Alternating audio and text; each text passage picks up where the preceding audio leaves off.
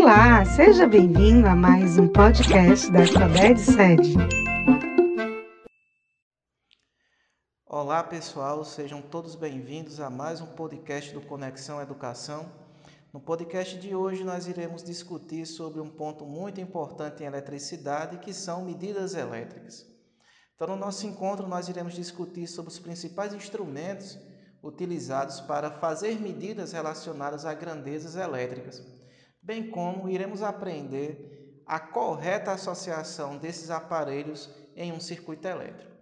Então, inicialmente, eu gostaria de, de destacar que o ato de medir em física ele é indiscutivelmente importante no contexto científico. Né? Em se tratando de eletricidade, nós temos alguns aparelhos que se destacam.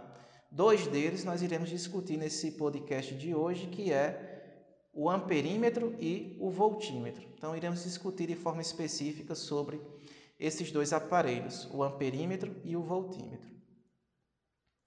Muito bem, os amperímetros, como o próprio nome já sugere, são aparelhos que medem corrente elétrica. Por que, é que o nome sugere? Porque corrente elétrica é uma, é uma grandeza que é medida em amperes.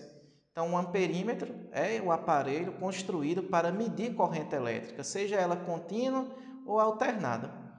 O que ocorre é que, para medir corretamente a corrente elétrica que atravessa um aparelho qualquer, por exemplo, um, um chuveiro elétrico, um ferro de passar, uma chapinha de cabelo, nós devemos associar o amperímetro sempre em série com esse aparelho.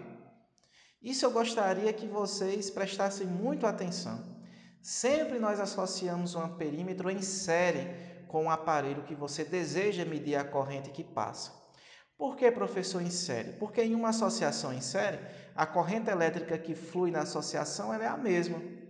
Então, se você associar em série, significa dizer que a corrente que passar no aparelho é também a corrente que vai passar no amperímetro, e o amperímetro, por sua vez, vai fazer a medida correta dessa corrente elétrica.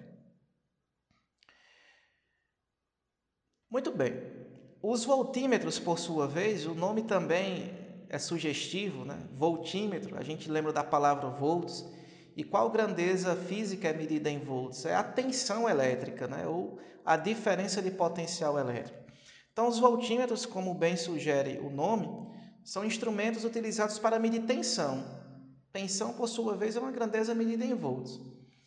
O que é importante destacar para vocês é que para se medir a tensão nos terminais de um aparelho qualquer, por exemplo, eu quero medir a tensão nos terminais de uma lâmpada, eu quero medir a tensão nos terminais de uma geladeira, eu quero medir a tensão nos terminais de uma televisão. Como eu devo associar o voltímetro? Nós já sabemos que se eu quero medir corrente, eu utilizo um amperímetro e essa associação deve ser em série. Se eu quero medir tensão ou diferença de potencial, eu devo utilizar o voltímetro, mas destaco isso, esse voltímetro sempre deve ser associado em paralelo com o aparelho que você deseja medir a tensão. Então, professor, se eu quiser medir a tensão nos terminais de um liquidificador, eu devo utilizar o voltímetro em paralelo. Por que em paralelo? Porque na associação em paralelo, os aparelhos eles ficam sujeitos à mesma diferença de potencial ou seja, ficam sujeitos à mesma tensão elétrica. Muito bem, para um melhor funcionamento de um voltímetro, nós precisamos que a sua resistência interna ela seja muito alta comparada às demais resistências do circuito. Quando a gente tem essa situação, nós dizemos que temos um voltímetro ideal. Ou seja, o que seria um voltímetro ideal seria um voltímetro que sua resistência interna ela é muito alta. Matematicamente, a gente pode calcular a tensão nos terminais de um aparelho, né? Se você considerar que esse aparelho que você está trabalhando, ele se comporta como um resistor ômico, nós podemos calcular a diferença de potencial nos terminais desse aparelho utilizando a primeira lei de Ohm, que nos diz que a tensão é o produto entre a resistência e a corrente elétrica. Muito bem. Por qual motivo a resistência interna do voltímetro deve ser muito alta? À medida que a resistência aumenta, o que é que acontece com a corrente elétrica? A corrente elétrica vai sendo diminuída se você manter, se você mantiver a diferença de potencial constante.